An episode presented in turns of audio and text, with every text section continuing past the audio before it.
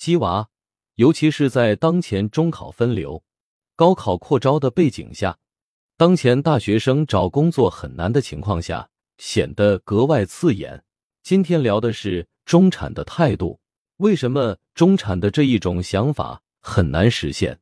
我们从几个角度来看，大学生比例均值回归，富人与非富人的区别。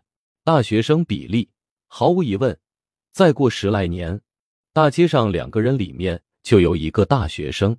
在今天甚至未来时代，你说自己大学生，就好像你说自己有身份证，这是不靠谱的。大学生比例一天一天变高，比例在变高，但是。很多人的思想却没有变高。说白了，很多人的大学生，其实，在二十年前也就是高中毕业。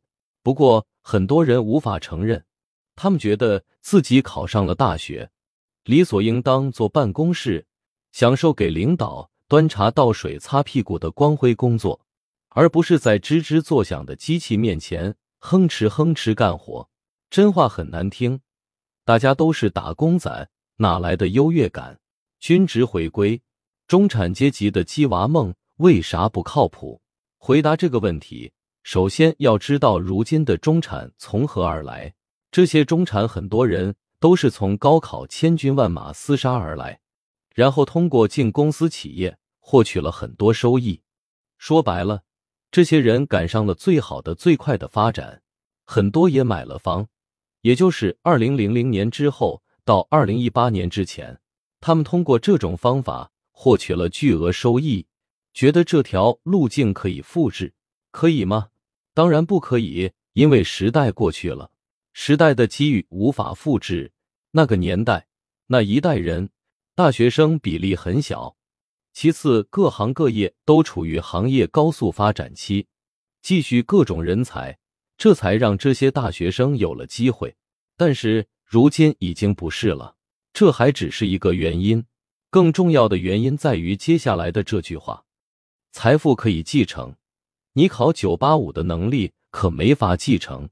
所谓我是本科，儿子九八五，孙子哈佛耶鲁，后代继续藤校，纯属自己头脑一引。你身边绝对出现过那种父母双方都是九八五，孩子上大专的例子。就算你考上了清华。你的孩子也有不小概率是大专，这并不是危言耸听，而是均值回归。如果碰巧你把所有资源投入其中，而你的孩子恰好就是爷大专的料子，那就惨了。富人与非富人的区别，上面两个都是为了这个铺垫。说到这里了，我们就得了解怎么才能让下一代保值增值呢？富人最大的区别。就在于他有大量的资产，而这些都是可以继承给下一代的。而你的考九八五的做题能力可是继承不了的。人不是因为考上了九八五或者藤校，所以称为富人，而是成为了富人才很轻松的进入藤校。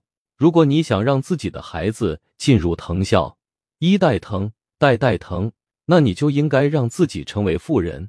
然后给哈佛、耶鲁之类的名校捐几个小目标，盖图书馆，在董事会占个位置，而不是天天自我感动似的在孩子身边围来围去，带他去各种刷题补课班，其结果大概率是自己和孩子的身心都受到极大摧残。说句人话，如果你真的为了孩子好，那就玩命激自己吧，你把自己搞成富人。你孩子就是富二代，加油吧，兄弟！